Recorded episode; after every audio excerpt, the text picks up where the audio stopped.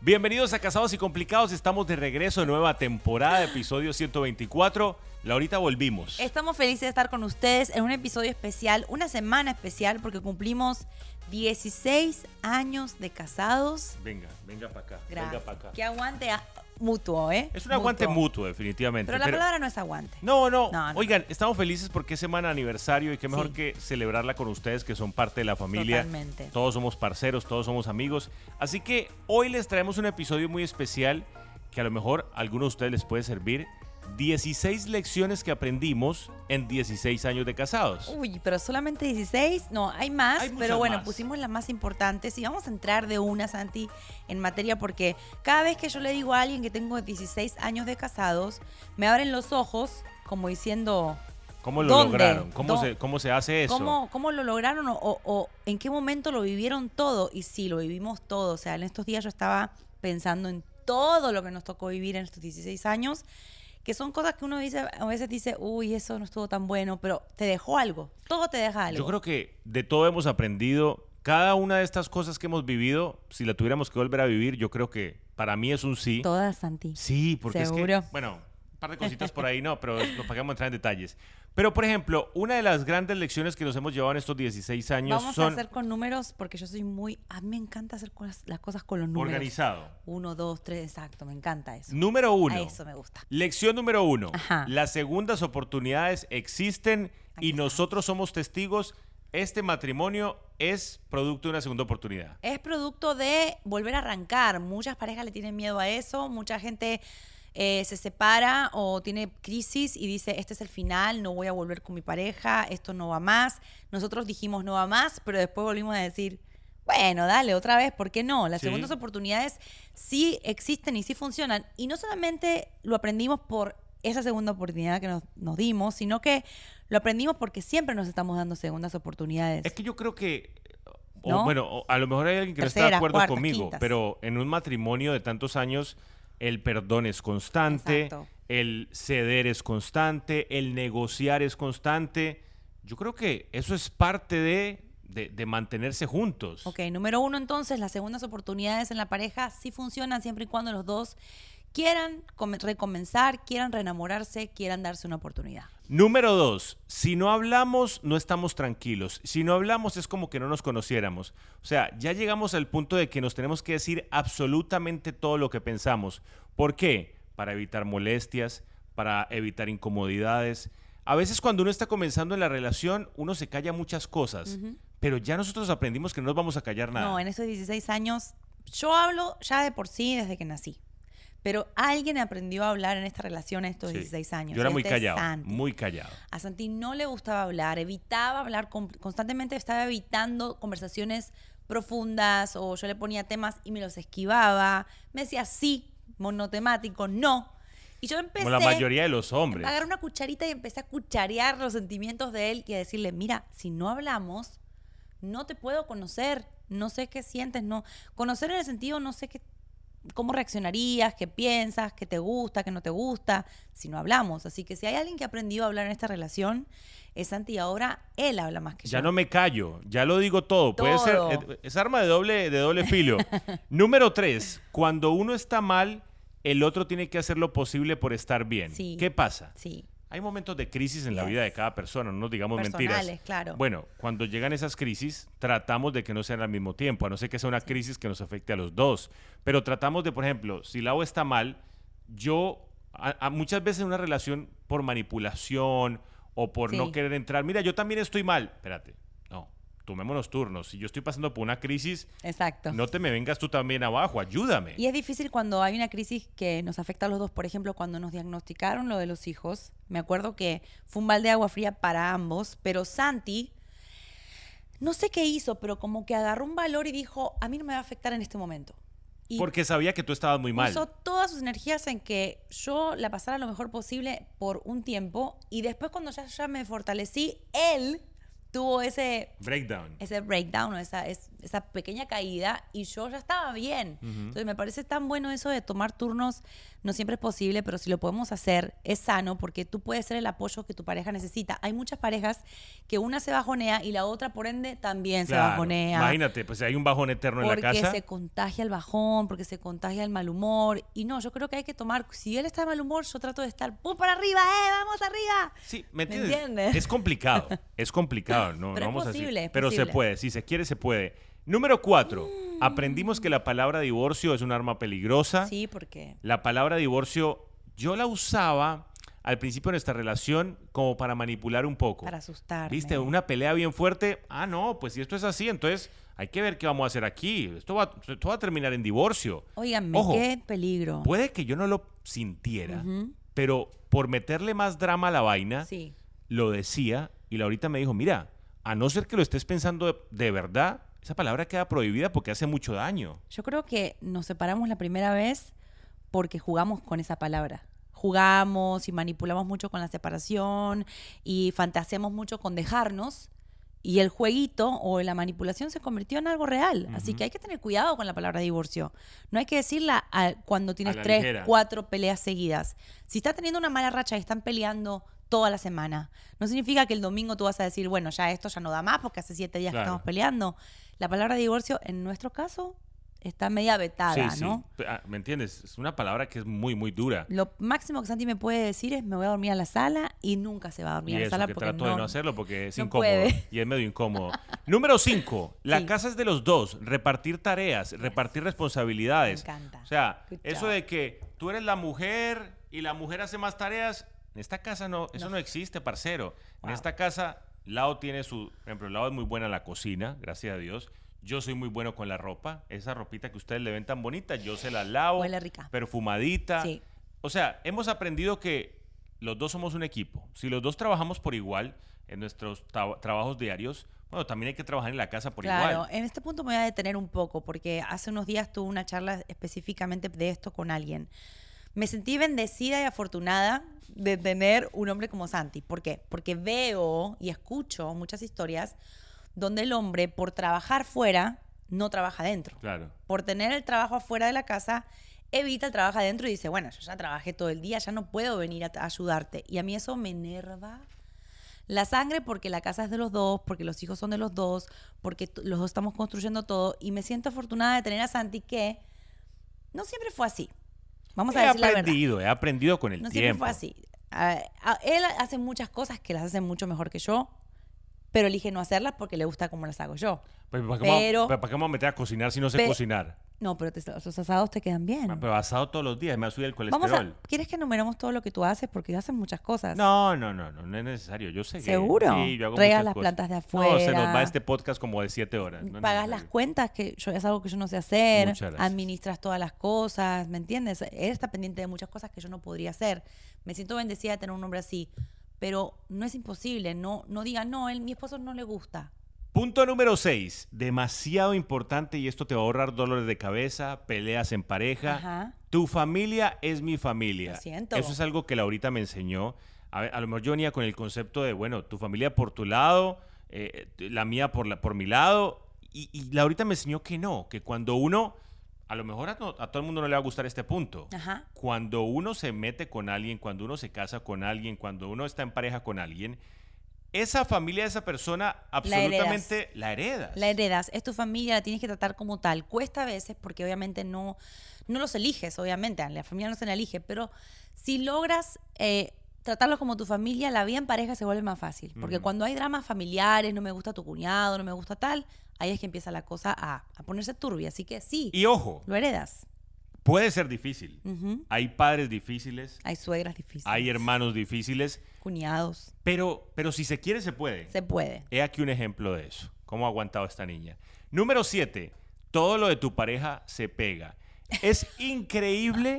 Con los años nos hemos dado cuenta. Tú te copias mucho de mí, Santi. A mí se me han pegado cosas de Laurita copia- Ahora está comiendo sano. y a ella se le han pegado cosas mías, ¿eh? Sí, ahora estoy Por más favor. callada. Digan, ah, o sea, como que, como que es malo ser callado. No, ¿Se te ha pegado el orden? El orden se me ha pegado. Ah, gracias. se me ha pegado. Cuando digo callada, retengo más Eh, o sea, filtro más lo que voy a más. decir, Ajá. filtro más lo que voy a decir, que es algo que tú me enseñaste, me decías como que trata de como pensar antes de hablar. Eso es- soy más social Bueno, también. es muy sociable Laurita Sí, que sí últimamente. se pega, todo lo de tu pareja se pega. Así que si hay algo que tú dices, nunca voy a poder ser en este aspecto como él, dale tiempo. Sí se puede. Ojo, se pega lo bueno y, se, pega, lo malo, ¿eh? Yes. O sea, te voy a decir una, te voy a decir una cosa. Se, se va a pegar lo bueno, se va a pegar lo malo. Hay momentos en los que Sí. si tu pareja es muy gruñona, puede que así te, te pegue lo gruñón, ¿eh? Sí. Pu- pu- puede que ocurra. Eh, esto funciona para bien y para mal. Número 8. No necesitamos hijos para hacer una familia. Este punto me encanta porque Sí. alguien nos decía el otro día en Facebook. Para hacer una familia ustedes necesitaban hijos. Ustedes necesitan tener hijos, tener crianza, tener Sí. eh, descendencia. Pues parcero, si estás viendo este podcast, me parece que estoy en desacuerdo contigo. Sí. Porque yo siento que Laurita es mi familia, ¿eh? That's Oh. it. Nuestros perros son nuestra familia. Somos un núcleo de dos personas, dos perritos. Yo no necesito más. Ojo, hubo un momento que le pedíamos a Dios hijos y decíamos, queremos hijos, queremos hijos. Entendimos que vamos trabajando con lo que Dios mande. Si Él los manda, bienvenidos sean. Si no lo mandan, seguimos para adelante y nos disfrutamos esta Esa- familia. Esta etapa. Y hay mucha gente que está en ese momento de su vida donde no entienden por qué no tienen hijos, no lo aceptan todavía, no tienen paz con, e- con esa situación en su vida. Denle tiempo, porque con el tiempo uno empieza a amar lo que tiene y a no pensar en lo que no. Así que este punto, sí, en 16 años que llevamos, ¿Cuánto, cuánto nos, to- nos muy- costó? hace muy poco que, que nos llamamos una familia. Digamos que nos costó 12 años llegar a esa Sí, conclusión. por ahí, 13 años. O sea, hace poco yo me siento mi familia y los miro a ellos y digo, esta es mi familia, ya. Claro, miramos Hasta a los perritos y cerré, decimos, cerré y bueno, después entrarán más perritos, obviamente, pero yo ya sé que esta es mi familia, mi núcleo familiar eres tú. Punto 9. Cosas que hemos aprendido en estos 16 años de casados. El sueño, la meta, la idea de tu pareja es necesario que se convierta también en el tuyo. ¿Por qué? Y a lo mejor te chocará esto, porque es muy triste a lo mejor uno tener un sueño y que tu pareja te diga, ah, bueno, dale, suer- Hágale. suerte con eso. Yo te miro desde aquí. Pero qué lindo es, por ejemplo, yo les pongo mi ejemplo, mi sueño ha sido la radio. Y Laurita un día dijo, bueno, si ese es tu sueño, yo te voy a apoyar y me voy a unir. Claro, no nos imaginamos que iba a terminar tan bien de la manera que está saliendo ahora, pero fue, fue muy lindo el yo escucharla a ella, te apoyo y tu sueño es mi convierto sueño. en el mío. Y cuando decimos convierto en el, que se convierta en el tuyo no significa que vas a trabajar con tu pareja. Hay mucha gente que le tiene miedo a eso, está bien. Pero que sus metas también puedan ser tus metas, sus sueños los veas como tuyos para que puedas apoyarlo de otra manera. Hay gente que los matrimonios son dos islas. La mujer tiene sus cosas y el hombre tiene sus cosas y nunca se chocan en nada y no se tienen en cuenta para nada. Si le funciona, perfecto. Para nosotros en los 16 años que hemos aprendido es, a mí sueño que se me ocurre, Santi está ahí para mí. Sueño que se le ocurre a él, ahí estoy yo para él porque así nos ha funcionado y así nos va bien. Hasta hace poco Laurita tenía el sueño de tener una tienda de pero ropa. no pero no, pero espérate, es para hablar bien. Ah, Y ella cumplió ese sueño. Y yo la apoyé. A mí no me interesa la ropa, no me interesa la marca de ropa, sé. pero estuve ahí apoyándola. gracias. Ya ese sueño pasó a segundo plano. No, bueno, estoy en una pausa creativa. Todo el mundo tiene derecho a estar en Yo soy muy de pausas creativas. ¿Por qué? Porque me aburro rápido. Pero ya voy a volver. no Pero. ¿qué pasó? Yo tengo la satisfacción de que la apoyé en ese sueño.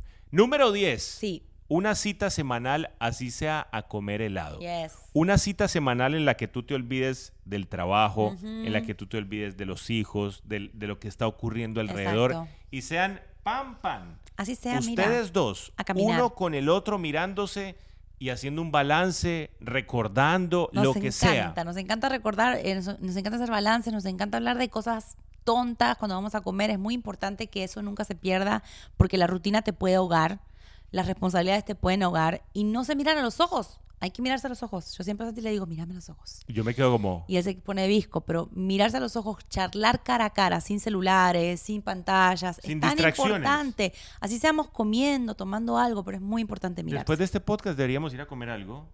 No, es muy tarde, Santi. Sí, ya hay no se come después Hay de... que madrugar mañana. Muy bien. Número 11. Los malos días también son parte de una relación y son los que fortalecen. A veces a la gente le da mucho miedo cuando llegan los malos días, cuando llegan las crisis, cuando llegan los momentos no tan buenos. ¿Por qué? Porque dicen, ah, esto, yo creo que esto, Sí. esto, me, esto me va a hacer daño, esto nos va, nos va, ojo, a nosotros, yo puedo decir con mucho orgullo y mucha felicidad que han sido los momentos malos los que nos han unido más. Sí, claro, porque uno, eh, estar, ser vu- vulnerables y decir, no estamos bien es algo muy, tiene mucho valor porque juntos pueden de abajo hacia arriba. El único lugar que hay, ¿cómo es esa frase que dice? Lo único que Una vez que estás abajo, ya no hay más. no hay más, o sea, es para arriba juntos y es muy lindo. Nosotros tuvimos muchas crisis, ustedes conocen casi todas, pero cuando hay escasez económica, cuando hay enfermedades, cuando uno no se siente bien, todos esos días son los que realmente, mira, ahí a ver de qué estamos hechos. Cómo reaccionamos en los días malos es lo más importante, más que vernos lindos, Claro. estar enamorados. Realmente, cuando estamos en la mala, como se dice, cómo reacciona tu pareja, cómo reaccionas tú hacia, hacia tu pareja es lo más importante. Número 12, la Ajá. admiración, uno de los sentimientos más importantes. Este punto es Nos increíblemente importante. Ser el fan número uno de Soy tu, tu pareja. fan, ¿eh? Y yo soy fan tuyo, ¿eh? Sí, a mí me encanta Santi. Nosotros dos nos admiramos en una buena forma. ¿Por qué?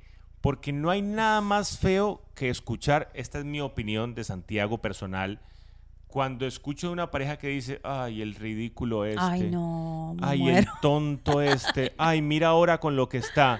A mí me da una tristeza, pues yo digo, si tu pareja, que es la persona más cercana, Tu pareja te da cringe. y tu pareja te da vergüenza, No, no, no. ya, o sea, esto se acabó. Si no nos conociéramos, yo te seguiría en Instagram. Y ¿De sería tu fan. Sí, porque la verdad a mí me gusta Santi como él es, su personalidad me si no nos encanta. conociéramos, yo no tendría Instagram, yo creo. me parece súper talentoso y no lo digo porque es mi esposo, realmente Muchas soy su fan porque sé su potencial y hay que buscar ese potencial en nuestra pareja y admirar. Y mira, tú eres el mayor promotor de tu pareja. Todas las cosas que yo tengo me las ha conseguido Santi. O sea, Santi, el trabajo, Ujú. tú me, me patrocinaste básicamente No, en el pero no te las trabajo. conseguí yo. Bueno, pero yo tú, la vendí tú como me su abriste las manager. puertas. Yo la vendí ¿por qué? Porque la Claro. admiro tanto y confío Sí. tanto en ella, en sus capacidades, yo sé. que yo le digo, Lau, tú eres capaz de hacer eso. Yo la vendo. Eso es importante. Tú ser un trampolín para tu pareja, ser un fanático, ser un, ser un, ¿me entiendes? Lo que te quiero decir, como darle el valor que realmente tiene y tu alrededor sabe y se da cuenta de eso y así se impulsan mutuamente. Yo, yo comencé con Laurita porque yo la admiraba, ¿eh? A mí me encantaba ella, yo la veía, ella cantaba, yo la miraba desde lejos y decía, desde, wow. desde abajo. Ah, desde abajo, es cierto. ¿Desde dónde la miraba? ¿Desde dónde decía? Me mirabas desde abajo. Desde lejitos por allá, oh, qué linda la Argentina esa. Y mira ahora, ¿Me admirabas de verdad? ¿Eras mi fan? todavía. Sí, pero ya no es desde abajo, ya es cara a cara. Cara a cara ya. Número 13. Uno de los dos tiene que dar el primer paso a la hora de pedir perdón. Siempre. Qué importante es que haya alguien en la pareja más sensible en el contraorgullo. Sí. ¿Por qué? Yo lo admito y lo he dicho varias veces aquí. Laurita es esa persona en nuestra relación. Laurita es la que primero pide perdón. Gracias. Laurita es la que primero baja la cabeza. A veces. No me siento demoro. orgulloso de eso. ¿Por qué? Porque me gustaría ser a mí. No, pero, Pero a veces me, roles. me cuesta. Es- nosotros estamos claros, en los 16 años que estamos juntos, yo aprendí que en la familia hay roles y uno no, en las parejas hay roles y uno no puede obligarle al otro a ser igual de a uno. Yo a Santi sé cómo a él le cuesta a veces expresar si se equivoca, le cuesta. No porque sea una persona mala o orgullosa, simplemente no se expresa igual que yo. El rol mío es siempre tratar de ablandarlo o ablandar la situación. Y eso no está mal, que uno de los dos tenga el rol de, de hacerlo, de ser como el conciliador. Está bien, porque él puede tener el rol en otro aspecto de nuestra Lo que pareja. pasa es que a uno se le olvida más fácil que al otro. A Laurita se le olvida fácil Sí. cuando hay una pelea. A mí, Esta mañana me levanté enojada. y ya a las 9 de la mañana pero se le ya había olvidado. después te extraño tanto y me extraño tanto ser nosotros que lo tiro, la- lo tiro por la borda. Digo, ay, ya no me. ya Ella está, estaba enojada. No me voy a enojar más. Ella estaba whatever". enojada y yo era también enojado. Yo como, Pero ¿por qué tú estabas enojado si tú me hiciste algo a mí? porque tú estabas enojada. Santi se enoja cuando yo me enojo. O sea, yo no me sé, enojo. no sé. ¿Se dan cuenta? No soy Es fácil. que es muy raro. No soy fácil. Pero yo cuando vi que no éramos nosotros y yo dije, voy a pasar todo el día así, no. Voy a preferir eh, acercarme, decirle, mira, ya, olvídate, no estoy más enojada, a estar todo el día así secos. A mí eso no me gusta. Número 14. Vamos llegando al final. Sí. Las charlas largas salvan conflictos. Una buena conversación, Oh, sí. tipo 2 de la mañana, salva todo, toda una semana de conflictos. Oh, sí. Hablarse, Decirse decirse lo que siente, decirse las verdades en la cara, animarse a compartir lo que están pensando, porque a veces uno se queda callado, acumula, pasan los años y eso es un problema terrible. Y saben que también verdades dolorosas. Hay mucha gente que me dice, ay, no me animo a decirle que hice tal cosa. Te vas a ahorrar un conflicto si se lo dices en la cara, porque cuanto más te demoras en ser sincero con tu pareja, más crece la bola de nieve de la mentira y más va a doler después cuando tengan más años juntos. Así que las, las charlas largas y sinceras, la verdad es que esto es lo que realmente hace una pareja que no después no nos estamos agarrando la cabeza. Número 15. Los detalles del día a día son Ay, los que encanta. mantienen la relación. ¿Por qué? Porque está bien, tú le puedes comprar un carro, Sí. le puedes comprar flores, le puedes comprar ropa, detalles materiales. Pero los detalles del día a día, el por favor, el te amo, el gracias, el te paso un vaso de agua, eso es lo que mantiene la relación en sí. ¿Por qué? Porque esos son los detalles que más se mantienen por años. La ropa que tú le regalaste hace tres años, a lo mejor No ya la botó. acuerda. El anillo que tú le compraste el día del compromiso, a lo mejor ya lo botó. En nuestro caso, a mí se me perdió. Ay, yo yo, retengo tengo. líquidos. Él ahorita no sé dónde estará. Y No, el mío está arriba, pero bueno, no lo estoy usando en guardado, este momento. ¿no? sí. Guardado debajo de la ropa. Eh, pero, ¿qué pasa? Los detalles del día a día. Sí, el- los tratos. Te lavo la ropa, Sí, te la doblo, te preparo algo rico de comer, el, el- el abrazo en el día. Eso es muy importante. Los tratos son muy importantes para mí, el, el tratar, y eso es algo que Santi también me ha, me ha enseñado mucho a mí, que el trato del día a día importa más que un acto romántico. O sea, todo lo que, como nos hablamos, los tonos en lo que nos decimos las cosas, eh, los detalles de pasarnos las cosas bien. Yo sé que a veces uno se pasa las cosas así y a veces uno se puede pasar así. Mm. Todos esos Como detalles toma, toma. ah. estos detallecitos. Y él me ha enseñado mucho eso en los 16 años que estamos juntos, que no ha sido fácil porque yo soy tosca, era tosca, ya no.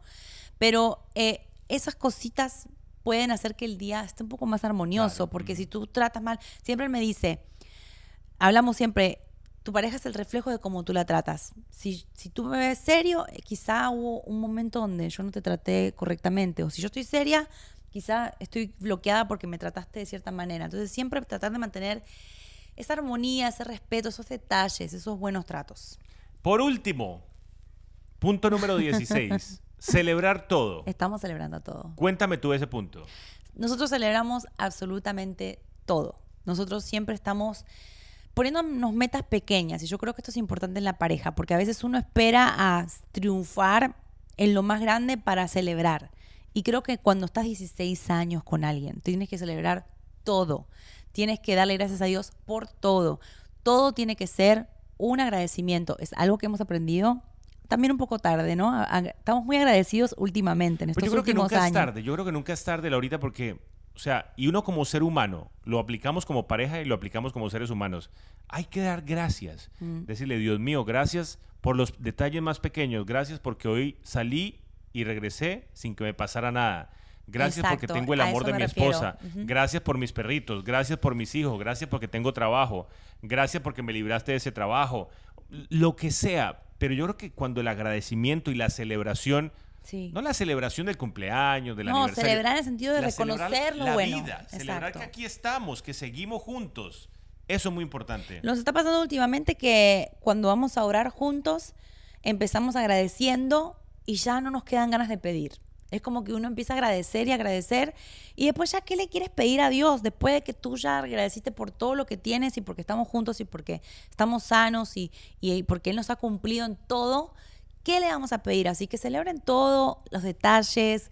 A veces, por ejemplo, Santi tuvo una época que no podía dormir, Oh, tenía ¿te problemas de sueño. Entonces yo cada dos por tres le recuerdo, ¿te acuerdas cuando no podías dormir? Hoy, si me acuerdo, y ahí, que- ahí y queda ahí, una. eso es celebrar, ¿me entienden? Eso es celebrar, eso es mirar hacia atrás y decir, mira de dónde no, hemos salido o lo que hemos logrado. Eso es muy importante también. Hasta aquí este episodio, parceros. Mi señora, feliz aniversario. 16 años juntos, lo estamos Me celebrando. gustó, y tengo un nudito en la garganta. Ahora, ¿quieres llorar ya o de una vez? Ahorita.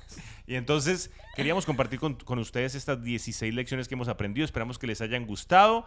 Y bueno, nos dejan sus comentarios en las redes sociales. Respondemos todos los mensajes, al menos en Instagram. Tratamos de hacerlo.